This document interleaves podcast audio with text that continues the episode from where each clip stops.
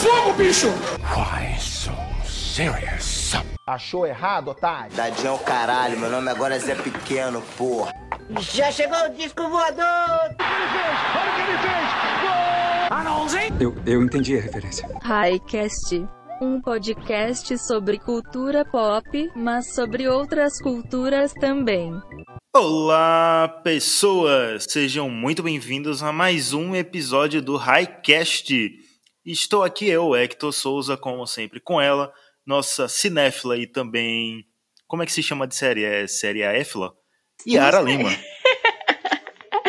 Eu já disse que eu tenho medo de quando você me chama de cinéfila, porque eu nunca acho que é um elogio. Mas olá, pessoal, tudo bem? Espero que vocês estejam empolgados com esse episódio. Tem um tempinho que a gente não faz um episódio falando sobre premiações.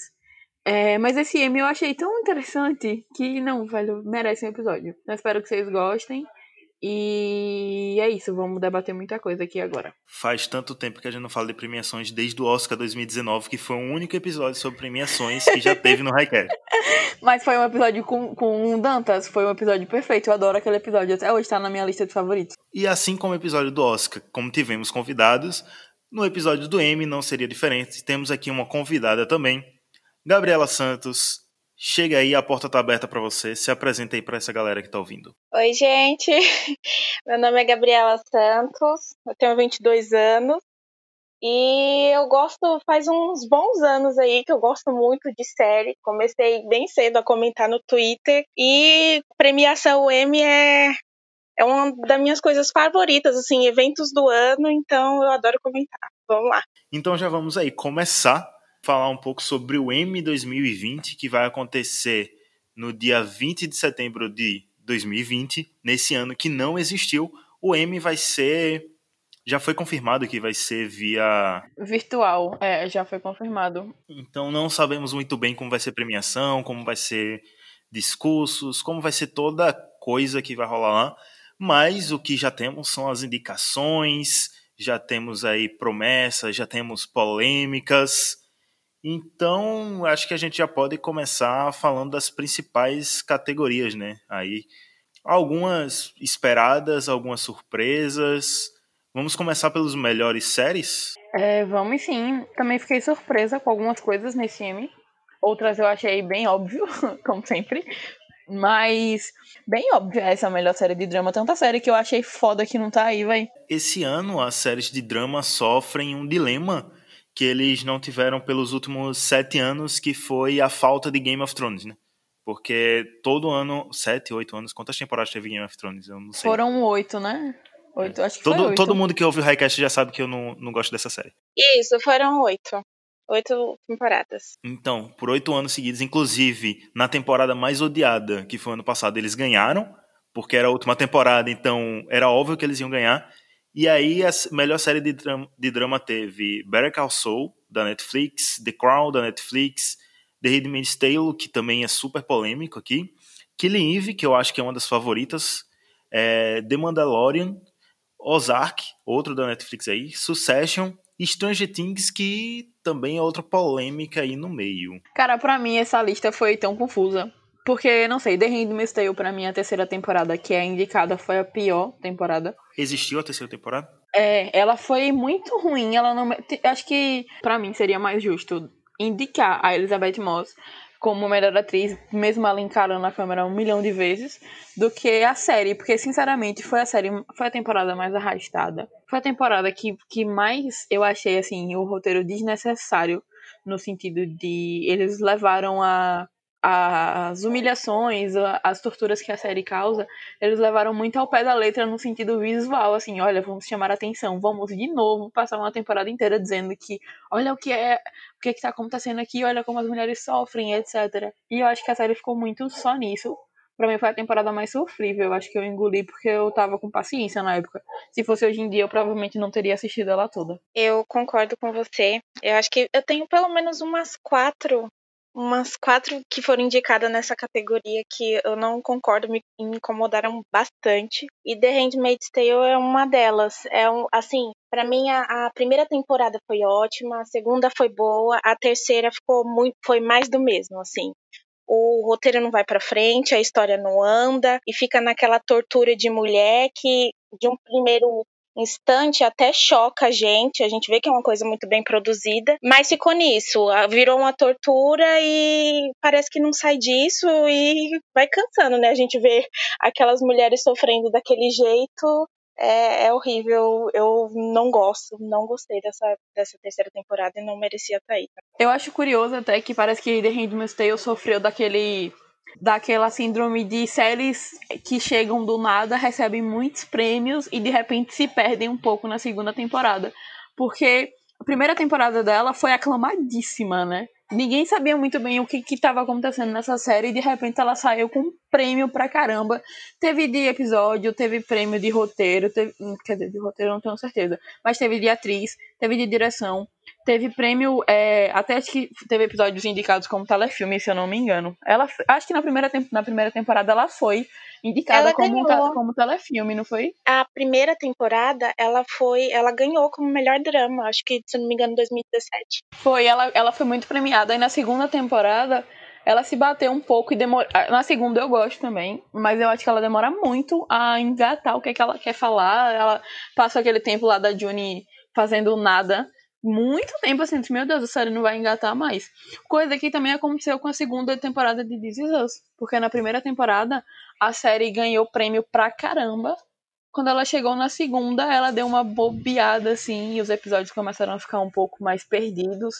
E ela demorou um pouquinho a segunda temporada a engatar, assim como aconteceu com The Handmaids. É, eu concordo. Eu concordo. E a questão de This Is Us ainda a gente releva, porque 18 episódios, né? Eu acho que assim, série muito grande, com muitos episódios, acaba se perdendo um pouco. Eu acho que é mais fácil, tem mais essa pretensão aí de se perder. Agora, The Handmaid's Tale foi uma coisa assim, como quem diz, foi muito premiada, foi muito aclamada, oferece uma, uma boa produção, uma boa direção, a gente vê uma boa fotografia, a, a atuação da Elizabeth Moss, que é sensacional, só que ficou nisso, tipo, ah, vamos fazer uma coisa, já que tem vários elementos que são muito bons, vamos mostrar pro pessoal, só que esqueceram da parte mais importante, que é o roteiro, né? E parece que a série não anda e fica naquilo, ela não sai do lugar. Então, para mim foi péssima. Essa terceira temporada foi uma decepção. Gabriela, você disse que teve quatro séries que não te agradaram nessa lista aí, Sim. além de The Handmaid's Tale. Qual foi as outras aí? Então, além de The Handmaid's Tale, é... Stranger Things, para mim. Meu Deus. para todos nós. Nossa, eu falei no Twitter, eu disse, gente, o que, que tá acontecendo? Mas eu acho que tem até uma explicação plausível, né, para ela estar tá aí. Killing Eve também eu acho que não foi a terceira temporada não foi a melhor de todas, então acho que não deveria estar tá aí. Tinha outras séries para estar tá aí. Foi uma que não me agradou, que é The Mandalorian, mas é porque assim, eu não assisti, eu não me identifico muito com essa coisa aí de Star Wars e tal, mas me chocou, assim, entre assim minhas apostas jamais estaria aí essas três aí me pegou de surpresa e eu acho que não deveriam estar tá aí, além de The Handmaid's Tale. The Mandalorian chocou até quem gostou da série. Eu também não gostei, apesar de amar Star Wars, eu não gostei muito da série, mas até pessoas que gostaram ficaram chocadas por ela estar aí. É, Stranger Things é uma coisa que a gente vai comentar mais pra frente, deixar esse assunto maturar um pouco, porque vai ter outras séries que apareceram aí por causa disso também, mas é Jabá. Exatamente. E Killing Eve eu acho que mesmo a terceira temporada sendo a mais fraca, eu acho que Killing Eve é uma série que mantém seu nível de qualidade lá. E assim, tem outras séries que poderiam estar aí, mas eu também não fico. Hum, não deveria, sabe? Tanto que eu acho que é entre essas que estão aí, pode ser até uma que tá lá pleitando o, o título, a estatueta. Cara, o que, o que eu acho curioso é que essa lista da, das indicações de série de drama parece muito assim. É, cara, eu não. Assim, né? Parece que eles pensaram desse jeito. Eu não assisti quase nenhuma série que saiu esse ano, então vamos indicar as que a gente viu. Eu vi muitas. Não querendo dizer que as séries que eu vi mereciam, mas no sentido de que é, não é que mereciam M, mas que mereciam ser indicadas por motivos específicos. Tipo, Better Call Saul eu entendo, porque eu não cheguei na temporada que foi indicada, mas eu acho que a série ela é bastante aclamada pelo que eu vejo. Succession eu ainda não assisti, mas eu também vi bastante elogio, eu vi uma crítica extremamente positiva, e ela tem bem cara de série pro M, sabe? Succession tem muito essa vibe. Mas, sei lá, pra mim, The Mandalorian e Stranger Things são o que faz menos sentido. Mas é, como a gente, como é que tu falou, a gente vai debater sobre isso daqui a pouco. E outra categoria de melhor série também, que é um pouco esnobada pelo Emmy, mas assim, é uma das minhas favoritas, é a melhor série de comédia. É logo uma das primeiras lá, porque é uma das categorias que eles mais deixam, assim, hum, vá, umas sériezinhas aí. Até porque comédia era uma parada bem. Não era uma coisa tão trabalhada como as séries de drama. Agora, de uns tempos pra cá, é que tá ficando mais disputado, mais elaborado. Tiveram também oito séries indicadas. Eu posso errar o, a pronúncia de algumas séries aqui porque meu inglês é péssimo. Mas foram Curb Your Enthusiasms, Dead to Me, The Good Place, Insecure, The Kominsky Method, Marvelous Mr. Maisel, Cheats Creek e o que, o que nós fazemos nas sombras, porque eu não me atrevo a falar isso em nome inglês.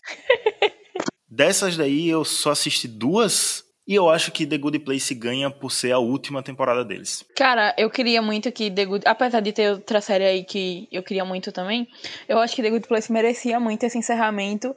Tanto por, por ser uma, ter sido uma temporada inteiramente muito boa, como também por, primeiro, ter tido a audácia de terminar, porque hoje em dia nada quer ser concluído mais, e por ter tido um final extremamente incrível, sabe? Um final que foi, sei lá, eu achei incrível.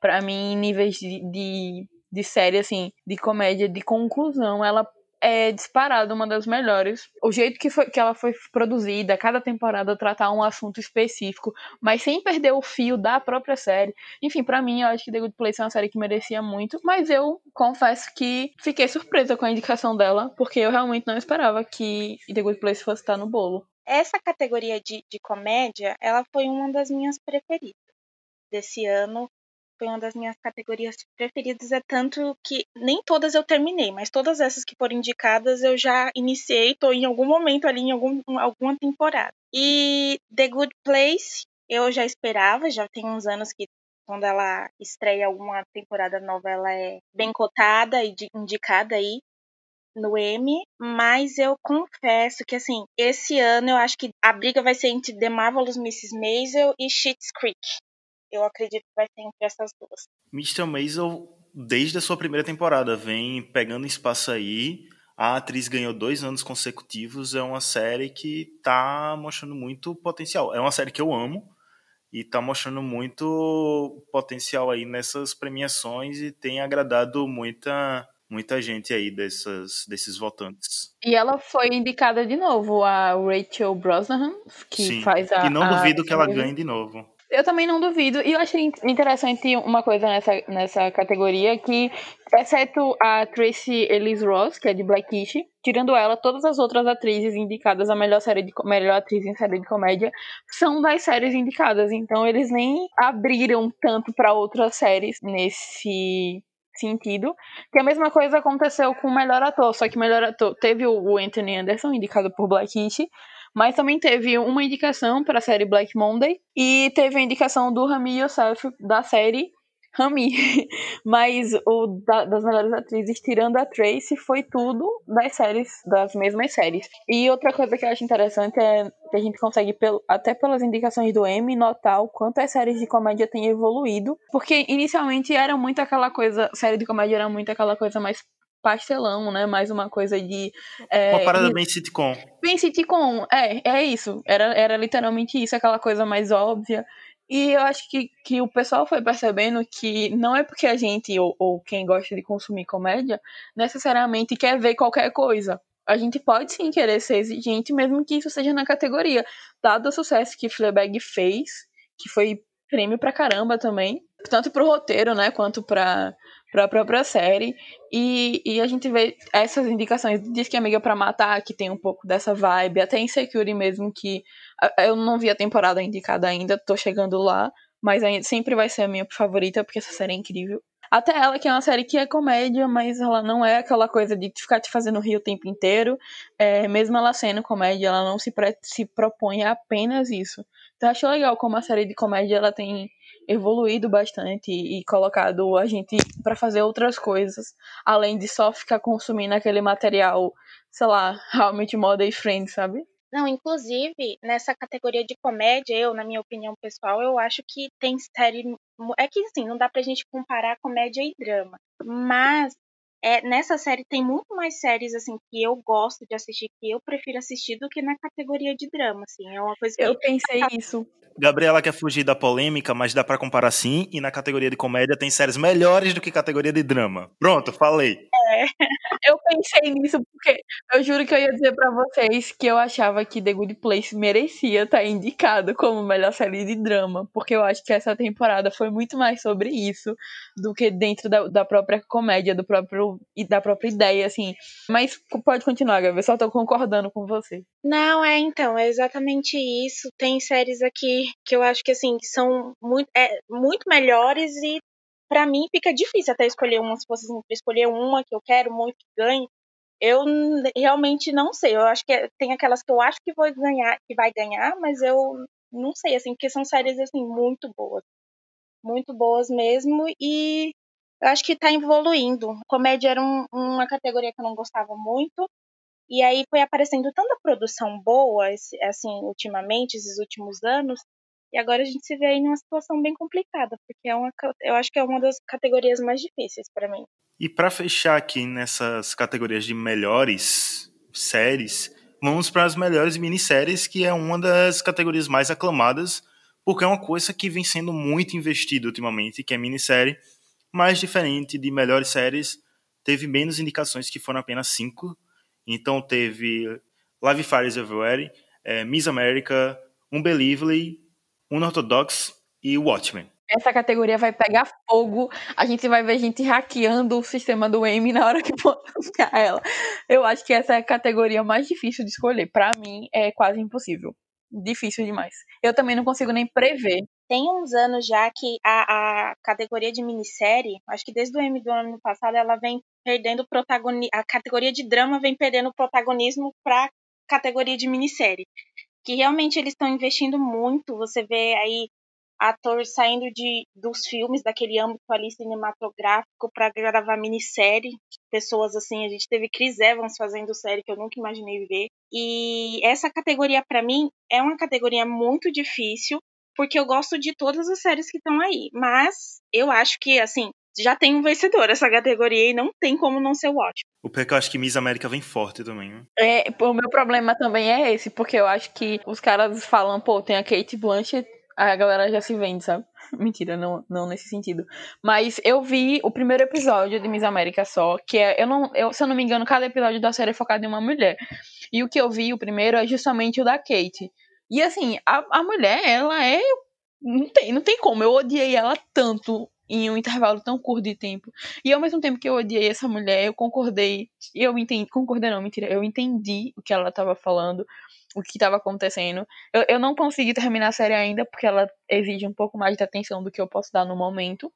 Mas assim, eu, o que eu vi, eu disse, velho, essa é muito, é muito série Amy, sabe? Só que eu sou muito fã de Little Fires, porque eu acho que essa série veio muito sem, sem fazer alarde, ela tem muito potencial. Mas eu não acho que ela consegue competir com o Watchmen. Então acho que pra mim, mais no sentido de aposta mesmo, tá muito Watchmen e Miss América. Watchmen, Miss América e Little Fire está ali escondidinha, esperando um tipo de chance. Porque tem outra coisa nessa no melhor minissérie que acaba acontecendo, que é a, a série ganhar como melhor minissérie e depois ela fazer uma segunda temporada. Eu ouvi Big Little Lies. É, então, foi a mesma coisa, porque quando terminou Little Fire, surgiu já uns, uns dois, três rumores por aí de que a série vai voltar para uma segunda, porque o final da, da temporada ficou em, é um final aberto, e aí você não sabe exatamente o que é que vai rolar, tem muita coisa pendente. E aí o pessoal gostou muito, né? Eu vi a série sendo bastante reclamada.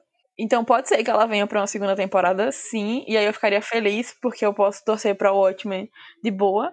Porque assim, é, eu tô vendo o Watchmen agora, como eu falei antes da gravação, eu tô assistindo o Watchmen agora, mas eu sou assim, cada linha da Regina King, então e do Lindelof. Então, então eu sou eu sou muito fã dele. É, Leftovers é uma das minhas séries favoritas. Também gosto muito de Lost, perdão. Mas enfim, eu gosto muito do, do que ele faz. Então, de modo geral, não é a série que eu preciso ver pra eu torcer. Porque tem eles dois, a Regina King e ele. Então eu acho que vai ser uma categoria muito difícil de, de escolher. E tem essa Unbelievable e Nada Ortodoxa, né? Que são duas séries da Netflix. Mas são as séries que eu menos coloco hype aí nesse bolo. Unbelievable, eu acho que ela. Eu tava apostando muito forte, que eu achava que ela ia vir muito forte antes de eu saber as indicações. Por causa que eu achava que ela ia ali competir com Watchmen ao invés de, de Mrs. América. Só que aí eu vi que as atrizes não foram indicadas. Tinha episódios que eu achava que ia aí como melhor roteiro, não foram. Então, ela assim, a série entrou, ela merece estar na categoria, mas eu acho que entre as que estão aí, ela é a mais fraquinha. E nada ortodoxa, nada ortodoxa eu não vi. Eu só vi elogios também, mas eu não, não cheguei a me interessar pelo plot da série. É uma série forte, uma série legal, mas se eu falar assim que tá entre as melhores séries que eu assisti esse ano, não vai rolar.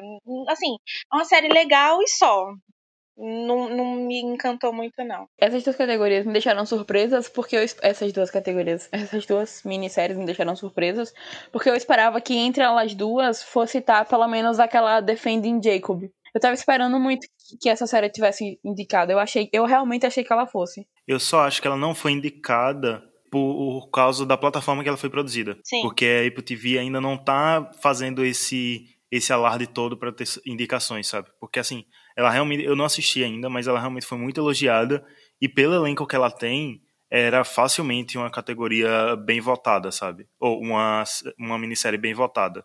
Mas eu acho que foi por conta de ser da Apple TV. Eu também acho. Eu acho que a Apple ela colocou todas as forças dela, como é uma plataforma forma nova, ela colocou todas as forças que ela tinha de marketing, enfim, de tudo, para The Morning Show e não tinha espaço para Defending Jacob. E outra, outra série que eu acho que deveria muito estar tá nessa categoria, até no lugar ali de Unorthodox, é Normal People. É uma série muito legal, eu achei que ela ia entrar e acabou não entrando. Essa eu não consegui ver ainda, mas eu tô muito empolgada porque eu amei, eu vi o trailer umas 50 vezes. Eu amei o, o, o tudo que eu vi sobre a série. E o livro também, eu já, já gostava bastante do livro. Então é uma série que eu tô empolgada. Eu também achei que ela fosse ter pelo menos indicação de atriz, sabe? Pelo menos atriz eu achei que fosse estar, mas não rolou também. Eu assisti ela e eu também fiquei surpreso pela falta de indicação, principalmente da atriz, porque só teve. Nas categorias principais só teve o do ator, né? O Paul Mescal, que facilmente entraria no lugar de qualquer uma dessas duas da Netflix. Mas é isso, né? Então, vai além de qualidade. É, e quando a gente dá uma olhada no, nas categorias assim mais técnicas, né, que a gente vê, é, Normal People ela tá indicada melhor direção, melhor roteiro, o, o ator aí tá como melhor ator aí de minissérie e a série simplesmente não entrou em minissérie, ou seja, ela tem um bom roteiro, ela tem uma boa direção, ela tem uma boa indicação, uma boa atuação, mas não mereceu indicação. Então a gente sabe o que, que rola aí nessas questões e infelizmente ela não tá aí. O famoso tecnicamente você é bom. Isso. Enfim, exatamente. a hipocrisia. mas terminamos aqui essas categorias melhores e já tem muito tempo de podcast, então eu não vou nem me debruçar aqui em atores e atrizes porque o Emmy é uma loucura e são mais de 100, de 100 categorias, somando técnicas e essas principais. É uma das premiações mais longas. Mas vamos aqui rapidinho falar um pouco dos esnobados também, né? Porque, como a gente já comentou, a Gabriela acabou de comentar é, defendendo Jacob e Normal People. Quais séries aí vocês acharam que ia entrar, tava lá na torcida e acabaram não entrando? Seja drama, comédia, minha série. Cara, eu achei que Run, da, da HBO, ia estar tá indicada como comédia. Não por ter sido incrível, né? Eu acho que o final me decepcionou um pouco em algumas questões. Mas por ser da HBO, sabe? Eu tava esperando muito que essa série fosse estar tá lá. Eu acho que ela não entrou porque ela foi inscrita como minissérie. Ela não foi escrita como comédia. Ah, verdade, verdade. É, eu jurei que ela, pra mim que ela tinha sido porque eles estavam ainda tentando uma segunda temporada e, e a série foi cancelada, né? Eles cancelaram a, a, a, possível segunda temporada.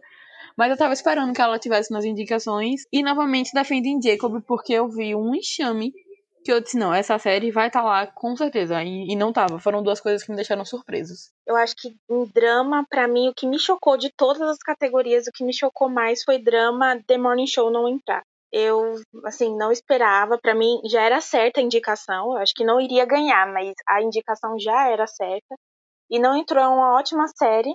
Eu acho que merecia estar tá lá no lugar entre aquelas lá que a gente falou que não merecia tanto assim, né? Mas não entrou. E a outra também na categoria de comédia, que eu achava que ia entrar muito era a Remy, que eu tava eu, queria que ganhasse até. Para mim era a minha comédia preferida hoje para eu assistir e não foi indicada. A gente tem aí o ator que foi indicado como melhor ator, mas a série não foi indicada como melhor comédia. Esses para mim ficou, eu fiquei bem chocada, não esperava. Eu também fiquei bem surpreso com o Remy, eu não assisti, mas vi toda a repercussão. E por conta de não entrar, eu acho que o ator é um dos favoritos para ganhar essa categoria. Outra que eu também achei que entrar, apesar que eu não gostei muito dela, mas eu achei que ia acabar entrando pela cota Netflix, era Hollywood. Porque teve um, uma boa repercussão aí. Eles fizeram um alvoroço de divulgação, mas acabou também não entrando e além da indicação do Jeremy Pope como o melhor ator, eu não lembro também se teve outras indicações da série. Eu acho que foi uma série bem esquecida também nessas, uma minissérie bem esquecida nessas principais categorias. E ela tem muito essa vibe, né? Séries para premiações e tal. Apostas. Querem aí dar algum palpite, ator, atriz? A gente falou muito aqui das séries em si, mas acabou que a gente se passou nos atores, né? e nas atrizes. Cara, essa parte eu me bato muito, porque eu tenho muita dificuldade em conseguir apostar em, em atores. Eu voto muito no This Is Us pra drama, que é sempre o Sterling K. Brown. Pra mim já é, já é óbvio, já. Mas eu ficaria muito feliz se o Billy Porter levasse essa, essa temporada, essa categoria. Porque o Pose foi uma das séries snobadíssimas, né? Então seria muito legal ver o Billy Porter levar, levar essa, essa estatueta de, de ator. E para atriz em drama, é... eu não sei, eu queria muito ir pela, pela Jodie Comer por Killing Eve, mas eu acho que essa que a Zendaya merecia muito essa, porque a Zendaya tá brilhante demais em Euforia. Eu acho que em drama, melhor ator de drama, eu queria muito que algum dos atores de Succession ganhasse. Tem o Brian Cox, que é lá o velhinho, que ele tá muito bem, e tem o Jeremy, Jeremy Strong também, que ele tá muito. E essa série é muito boa. Eu queria que um dos dois ganhasse em melhor ator, ator de drama e eu acredito que um dos dois vai vencer. E melhor atriz de drama, eu queria muito que a Laura Linney ganhasse. Essa terceira temporada de Ozark foi toda dela. Ela brilhou do primeiro episódio até o décimo. Foi assim, totalmente dela. Ela dominou tudo. E eu acho que ela merecia muito, apesar de eu achar que a Olivia Colman vem forte, ganhadora de Oscar e tudo mais. Mas eu tô torcendo pra Laura Linney ganhar. Eu tô só o vídeo do Michael B. Jordan.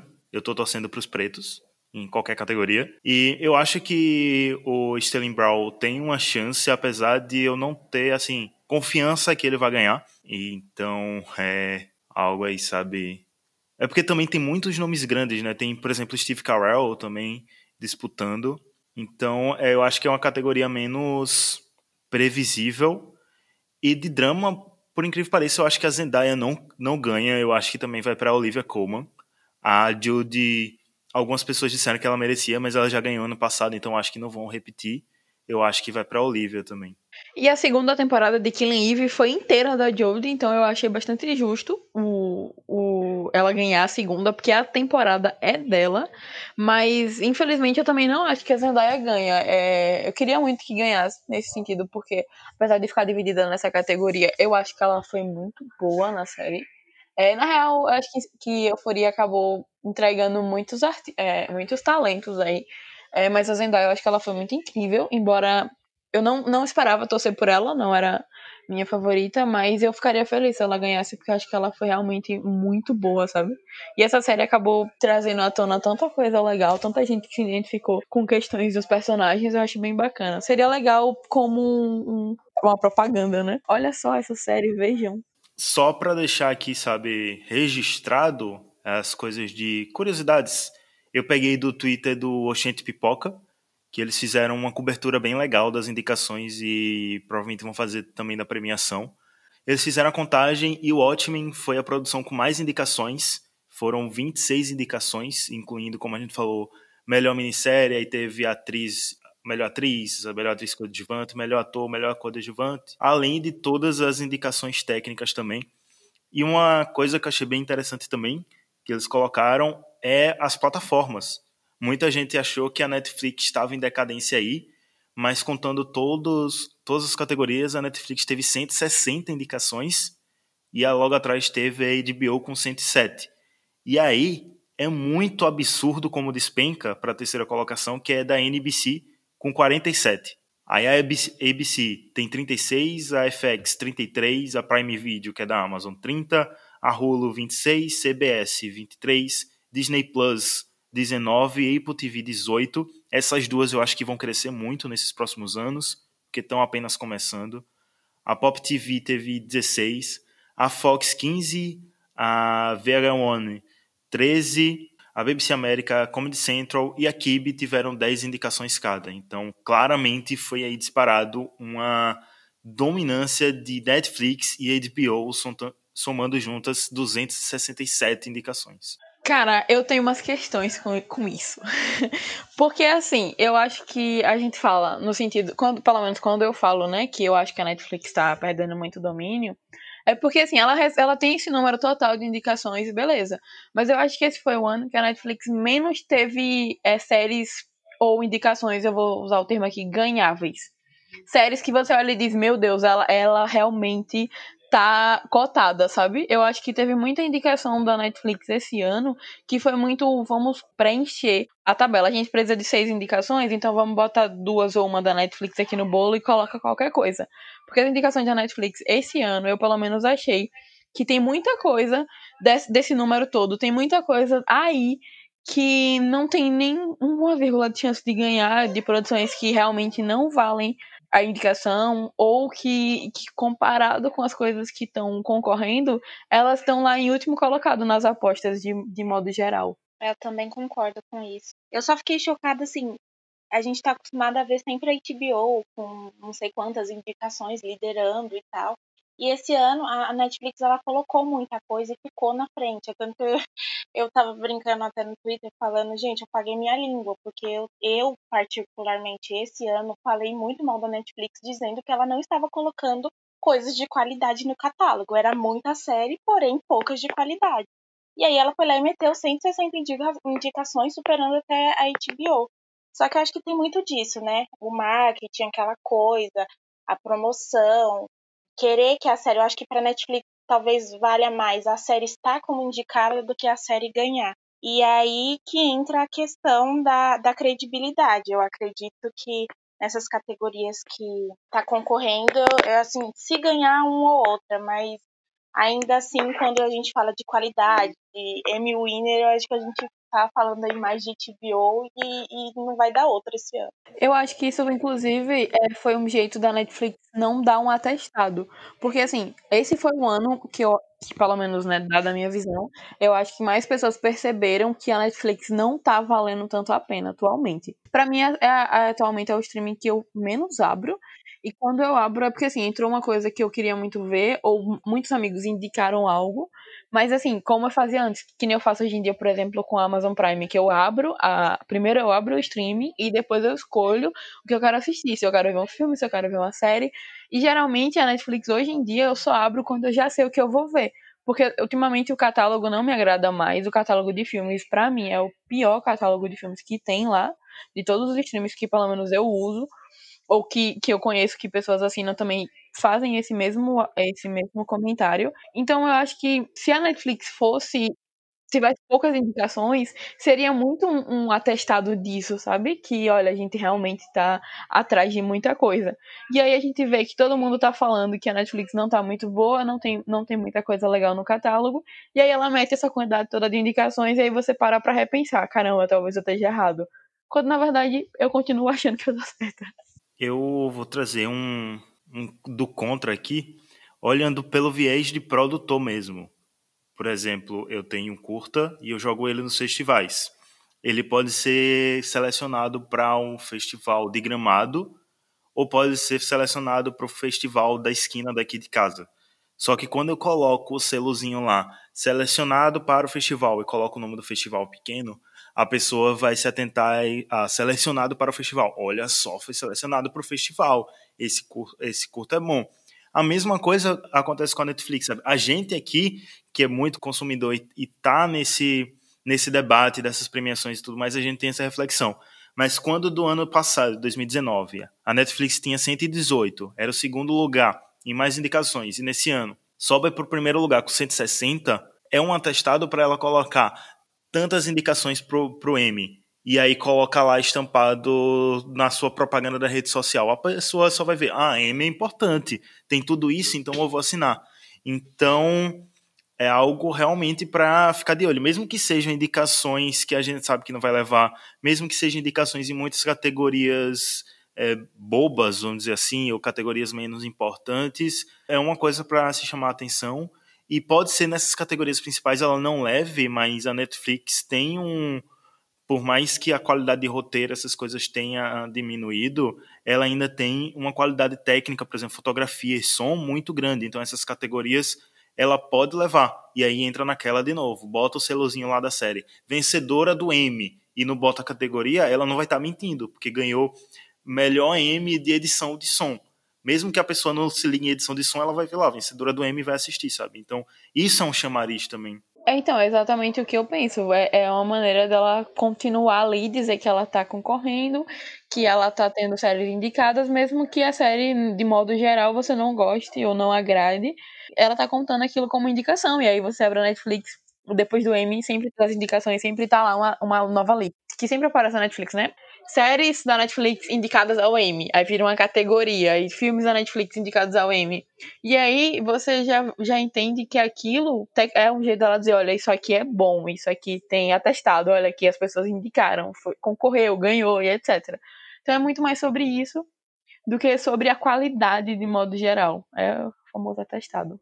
Para terminar essa parte das plataformas, a gente tem que falar do Netflix que tá que aumentou seu número de indicações e HBO é, veio forte com a HBO Go, mas diminuiu o número de indicações. E aí eu falei que tem duas aí que podem chegar forte, que é a Disney Plus e a Apple TV. O que é que vocês esperam dessas categorias? Não nessa, porque teve poucas indicações, principalmente nas categorias principais, mas vindo aí forte nas próximas. E até o Prime Video também, que tá aí há alguns anos, principalmente com o Mr. Maisel ganhando em comédia e vem forte. Cara, eu acho que é, é, é interessante a gente perceber que tá muito tempo falando dessas coisas, porque eu lembro que quando a primeira temporada de Mission Maisel rapou aquela quantidade toda de prêmios, todo mundo falava, começou a falar do Amazon Prime, né, com um pouco mais de propriedade. As pessoas se interessaram, pô, tem série indicada, série do Amazon, da, do Prime Video indicada e etc, etc. Pra mim, a mesma coisa tá acontecendo com The Morning Show e com The Mandalorian, porque são séries que de streams que estão chegando agora e já chega assim com o nome, já chega com série que ganhou ou que foi indicada. Porque eu acho que, no meu ponto de vista, tanto The Mandalorian quanto The Morning Show já cumpriram seu papel, que era servir como uma divulgação para aquele streaming que tá chegando agora. E aí, se elas ganharem, The Mandalorian eu não acredito que leve quase nada ou nada, mas The Morning Show, que tem umas indicações um pouco mais plausíveis, se ela ganha, ela chega com, com ainda mais nome aqui, porque, dá, sei lá, imagina The Morning Show ganha é, essas categorias grandes, ou Steve Carroll ganhe também a categoria que ele está sendo indicado. E para quem ainda tá naquela de, meu Deus, eu tenho quantos streamings eu vou ter que assinar? Para conseguir ter acesso a tudo, entendeu? E eu acho que essa série vira um, um, um ponto extra no Vale assinar o Apple TV, porque olha, essa série aqui já ganhou até M. Que foi o que eu vi acontecer com com Mr. Maisel e outras séries que eu não vou lembrar agora qual, do, do M. Do M da primeira temporada da Mr. Maisel. Eu não lembro qual foi o ano. Que quando a série começou a ganhar aquele monte de prêmio, as pessoas começaram a falar um pouquinho mais do Prime Video e etc. E assim, a mesma coisa que eu vejo acontecendo com essas séries. É, e Fleabag também era da Prime Video, né? Então aquele hype aumentou ainda dobrado nessa questão. E The Mandalorian, eu acho que assim, a indicação ela é muito mais sobre o que a série representa em questão de, de tecnologia e tal, de inovação. Foi uma baita estrutura para eles fazerem essa série do que essa questão aí de roteiro. Tem aí o Baby Yoda que, que saiu aí ficou super popular e tal. E The Morning Show, que é da Apple, e o, e o catálogo da Apple, eu acho que dessas séries novas, é muito bom. Assim, é, a gente conhece The Morning Show, a gente conhece Defending Jacob, só que a Apple, ela lançou umas séries que são muito boas. O catálogo da, da Apple é muito bom. Então, eu acho que é uma forma de se estabelecer, né? De, de investir nessa questão de M para as pessoas, como vocês falaram aí, saber, ó, oh, isso aqui é bom. Então, elas colocaram todas as forças e marketing nessa questão para essas séries serem reconhecidas como uma forma de se estabelecer. Porque a pessoa sabendo, ó, oh, essa série aqui é boa, talvez dê mais atenção para o streaming em si e para eles que estão querendo agora né, inovar e, e, e, crescer no mercado, o M com certeza é, é um divisor de água. Falando dos streamings em si, a gente tem um episódio sobre isso, o episódio 21, a gente fez em outubro do ano passado, então quem quiser ir lá conferir foi um debate muito legal, é o episódio 21, o que será dos streams. Claro que tem algumas coisas que a gente deve ter falado que já passaram do tempo, porque, sim, quase um ano, né? E muita coisa aconteceu. Mas tem muita coisa bastante útil ainda, né? Porque a gente Isso. falou sobre. Na época, se eu não me engano, foi quando anunciaram o Disney Plus. Então a gente pegou esse, esse gancho e rendeu um debate bem legal. Eu lembro, eu ainda uso aquele episódio como, como referência para algumas coisas que eu falo por aí. E vamos para um último tópico aqui do debate, que foi uma coisa que pegou dos debates sociais que a gente tá, tá vendo, viu muito no mês de maio, junho, que é as indicações de atores negros. O M 2020 bateu esse recorde, foram 34,3% das nomeações entre os 102 nomes nas categorias de atuação. Foram 35 foram negros, muito diferente do ano passado em que só foi 19,8% das indicações. Então, assim, é um aumento considerável. Muito vem por Watchmen, porque teve um elenco dos indicados, basicamente todos negros. É, tem outras séries aí também que tem um protagonismo negro, por exemplo, a Zendaya. É, teve os dois atores principais de Blackish que estão sempre aí, mas nunca ganham, para minha tristeza. Mas também o que falar sobre isso, sabe? Porque eu acho que é muito também do movimento que estava vindo, as indicações vêm logo após o pico de Vidas Negras Importam. Então, claro que eles aproveitaram disso. Também tem a onda de muito filme e muita série com protagonismo negro sendo, sendo lançado. Então, uma coisa também para a gente ficar de olho é um movimento que está vindo forte, mas a gente viu isso acontecer no Oscar de um ano Moonlight ganhar e logo depois vem Green Book. Então é uma coisa pra gente ficar de olho, né? É interessante perceber isso, porque assim, como você falou agora, dos 102 nomes, 35 eram de atores negros, né, na, nas categorias de atuação, e aí isso deu um total de 34,3%. Ao contrário do ano passado, como você disse, que foi 19,8%. Só que aí se você pega 2018, em 2018 tinha sido um recorde, isso tinha sido o recorde da é, em números de atores, porque tinham dado 27,7% de atores negros. Então, a, em 2018 foi o recorde, né, 27, porque também foi, eu, eu não lembro exatamente qual era, mas foi um período de protestos também. Então, em 2018 a gente veio com 27,7%. Yara, foi a época de, só para lembrar, foi a época de Pantera Negra também. Eu acho interessante que, que perceber que em 2018 bateu o recorde, nessa época, né, que todo mundo tava, ó, representatividade importa, olha a representatividade. E aí bateu o recorde, 27%, 27,7% de atores negros. E, se eu não me engano, foi o ano dos protestos, não foi? Eu acho que foi o ano que rolou aqueles protestos de atores que não queriam ir, que não, que não iam porque não tava tendo. Foi o resultado do ano dos protestos. Eu acho que os protestos foi em 2017, se eu não me engano. Não vou lembrar isso agora. Mas enfim, 2018 foi um recorde, aí, com 27,7. Aí a gente chega em 2019 com só 19%. Então, o primeiro ano depois do recorde foi uma queda absurda, uma queda de quase 10% das indicações. Aí a gente chega em 2020 é, com protestos explodindo em todo canto, pipocando em tudo aí, e aí a gente bate 34,3%. O que ainda é muito pouco, considerado que são 100, de 102 indicações, só 35. Ainda é um número muito pouco, mas é um, um ano de, de recorde novo, 34,3%. Eu só espero que em 2021 a gente não vá bater esse, o recorde de menos novamente, porque para não ficar sempre nessa escala, né? Um ano de protesto a gente vai lá e bota um número alto no ano seguinte esse número cai. É uma questão assim para a gente até levantar, né, a, a pergunta. Você falou aí da, da, da, queda das estimativas e tal, dos indicadores. E aí, esse ano, a gente teve um movimento importante que chamou a atenção do mundo inteiro. E aí, a gente teve um recorde de, de participações negras aí nas indicações do M. Só que a gente sabe que ano que vem também esse ano tinha muito muita gente talentosa, muitas pessoas negras talentosas. E aí, legal, bateu o recorde. Só que ano que vem não vai, não, não vai faltar atores negros também talentosos. Vai ter baitas papéis também para ser representados. E aí a gente levanta a questão: será que vai ter o mesmo indicador, a mesma estimativa, a mesma porcentagem? Porque às vezes eles veem que isso está em evidência e, e acaba é, colocando, não sei o que eles pensam, talvez uma forma aí de autopromover, talvez, e aí a questão é que esse ano eu achei que foi muito legal por causa que os atores que foram indicados, eles mereciam. Assim, grande parte deles eu tava torcendo muito pra eles entrar. O Jeremy Pope de Hollywood, é, Hollywood não me agradou muito. Só que eu achei que ele foi muito merecido. Aquela, aquela categoria de melhor atriz em série, em minissérie, tá uma delícia. A gente vê aí três, de cinco indicadas, três são negras e são três baita personagens, de baita atrizes que interpretaram mulheres super fortes. Então, eu acho que assim, que não seja não só nas indicações, não seja só esse ano, que eles levem também, porque foi muito merecido. Assim, foi muito merecido mesmo. Eu acho legal que isso se estenda, essas premiações se estendam para roteiro, para direção. Eu nunca vou engolir o fato do do Spike Lee ter ganhado o roteiro e nunca ter ganhado direção. Mas enfim, eu espero que essas categorias se estendam também para isso, para isso, porque senão acaba sendo uma coisa só, só visual, né? Coloca atores, coloca é, as pessoas que a gente, de certo modo, já espera, porque o Watchmen fez esse sucesso todo.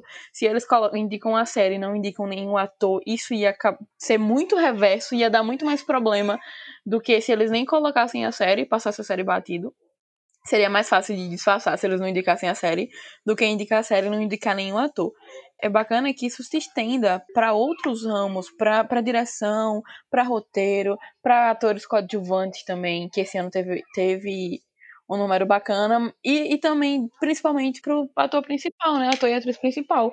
Porque a gente não precisa só de indicação, é premiações também, porque são atores extremamente talentosos são atores que estão construindo nome ou que já têm nome, são atores muito bons.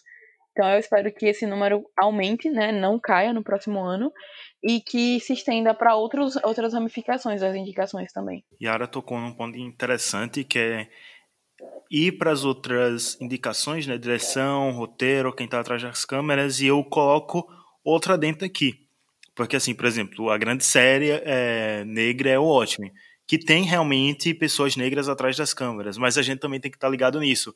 Ver se esse protagonismo negro todo tá só em frente às câmeras ou se também tá atrás. Então procurar saber quem dirige alguns episódios daquela série, quem roteiriza, quem produz, porque uma das pessoas mais importantes para é, execução de uma série é produção.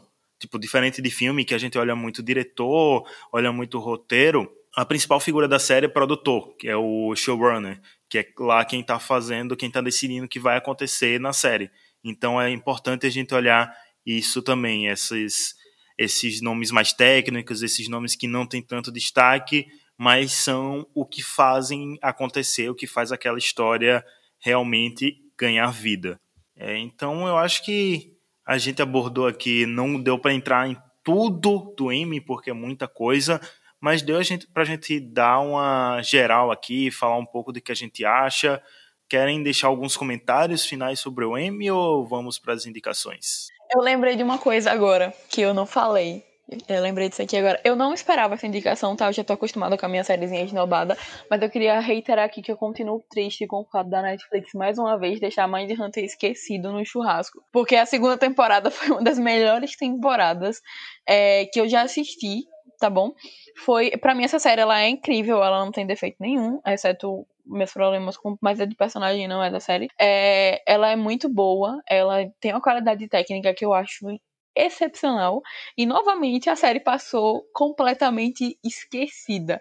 Então eu queria deixar aqui, eu reclamei de Pose, né? Que Pose passou batida certo com a indicação do Billy Porter. Então vou deixar aqui novamente meu, minha raiva por Mind Hunter ser novamente esquecida no churrasco, pois ela merecia muito mais do que a Netflix está dando para ela. Gabriela, tem mais algum comentário sobre Amy? Alguma coisa que esqueceu de falar? Alguma coisa que queira falar? Alguma revolta? Revolta eu, eu tive várias. acho que a gente fica aqui mais três horas falando só de, das minhas revoltas, mas eu acho que teve alguns pontos legais. desse M. Acho que assim, foram para mim foi assim, mais indicações que eu não esperava, mas isso não quer dizer que tenha sido ruim. Eu acho que o papel de Watchmen nessa, é, é, o protagonista desse M. Eu acho que o que ele representa, eu acho que não só questão de atores, é, questão de história, uma boa adaptação. É, eu acho que o que fizeram com a história Watchmen foi muito legal. Enfim, tudo. O, o papel simbólico que o Watchmen tem é muito legal. E falando de Mind Hunter, completando o que ela falou aí, é, a Netflix ela não se importa nem em renovar, ela nem em renovar Mind Hunter, é tanto que ela nem tá renovada, nem enfim, tá esquecida completamente em churrasco. Então, coitado, se dependesse de, da Netflix para poder dar alguma notoriedade para ela, a gente ia ficar com nada. Mas é isso, eu acho que Vamos ver em 20 de setembro o que nos aguarda. Eu acho que as indicações foram, foram uma surpresa e eu acho que quem ganhar também a gente vai ter algumas surpresas aí. Outra coisa que eu lembrei agora é que a Kate Blanchett não pode ganhar de jeito nenhum, tá? Como melhor atriz de minissérie. Jamais. Porque ela tá correndo numa indicação que a gente tem outra, é, numa, numa categoria que tem outra Spencer, tá, é, que tá fazendo ali o papel da, da primeira mulher negra milionária, que é a vida e a história de Madame C.J. Walker. Tem a Carrie Washington, que, que de Little Fires Everywhere, que tá, faz ali aquele papel perfeito, é, que fala sobre racismo estrutural do jeito mais nítido, sabe? É, é perfeito. E aí tem a Regina King, ótima. Vocês não podem jamais dar um prêmio pra, pra personagem Eu tava levantando essa questão, porque eu disse assim, gente, que categoria mais linda. A gente tem três atrizes maravilhosas, negras, assim, sensacionais com personagens muito fortes.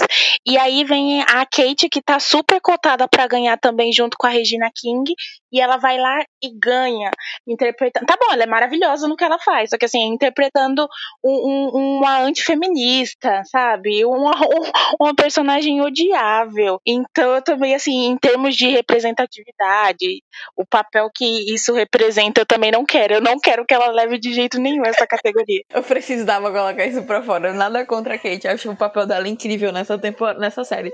O que eu vi até agora, ela foi brilhante. Mas essa, essa categoria, ela não pode ganhar. É isso. Somos todos Regina King e vamos para as indicações. Somos todos Regina King. Qualquer coisa que ela faça, eu sou Regina King.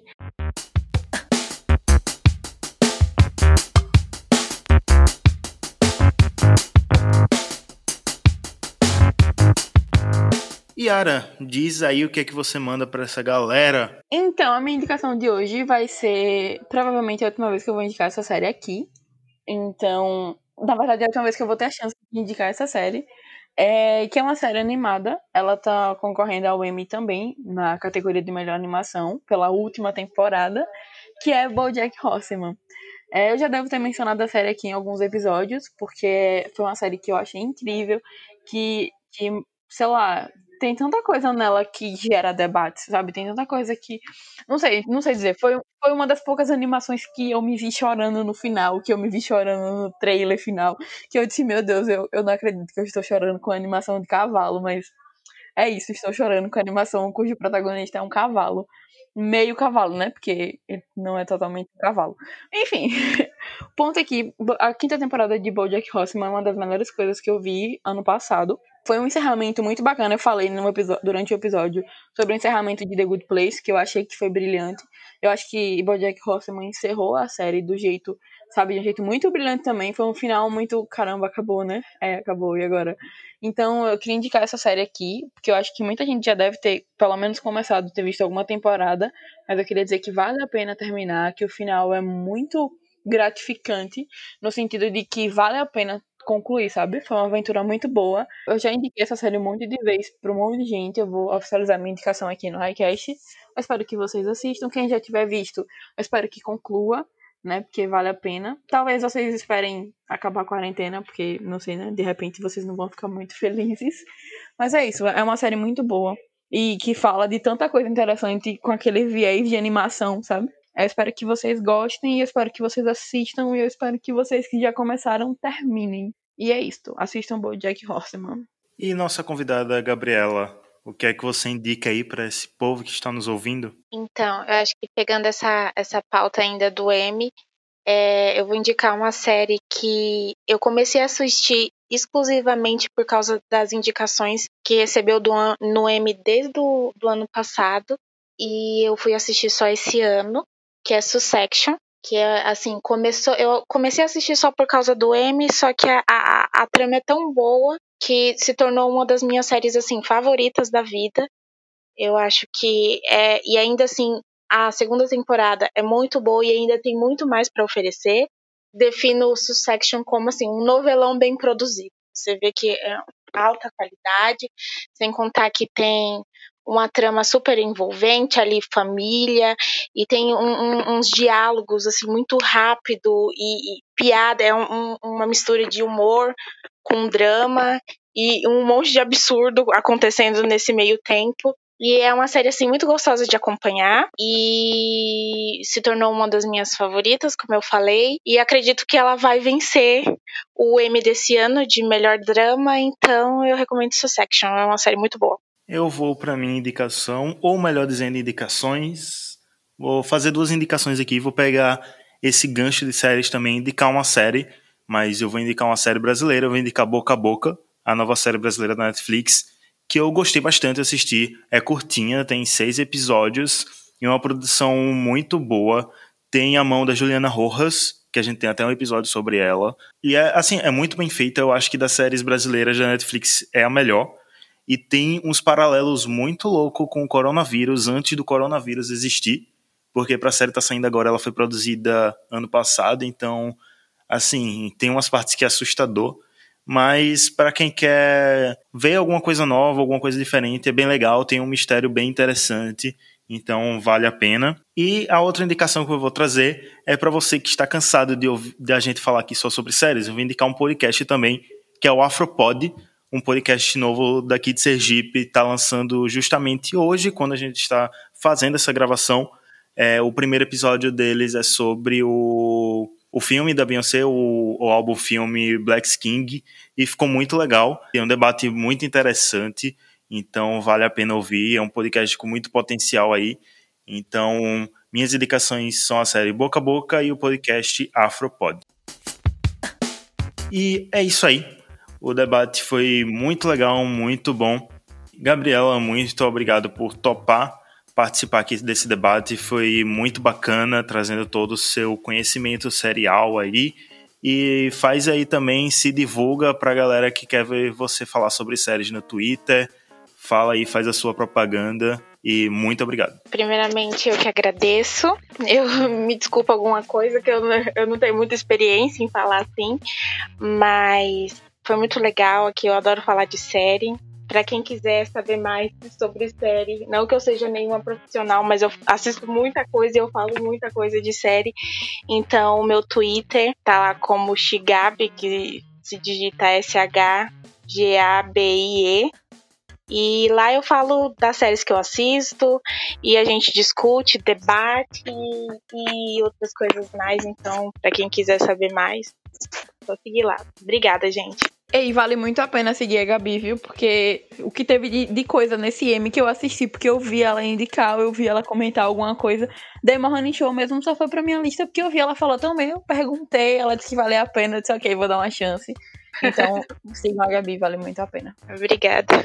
Quem ficou até o final, muito obrigada. É, eu espero que vocês tenham gostado desse debate, espero que vocês tenham ido assistir as nossas indicações, que vocês gostem também.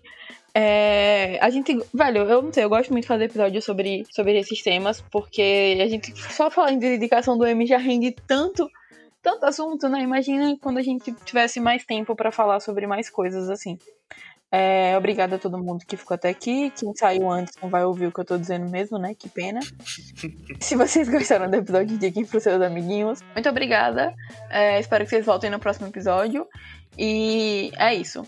Nos vemos de novo em 15 dias. E continuem em casa, viu? Continuem em casa, se vocês puderem ficar em casa. Se vocês saírem, usem máscara. É isso, usem álcool gel, usem máscara, ouçam o Highcast, divulgam o Highcast, sigam o Highcast, arroba Highcast Oficial, tanto no Twitter como no Instagram. E daqui a 15 dias a gente volta. Tchau, tchau! Esse foi o Highcast. Até o próximo episódio.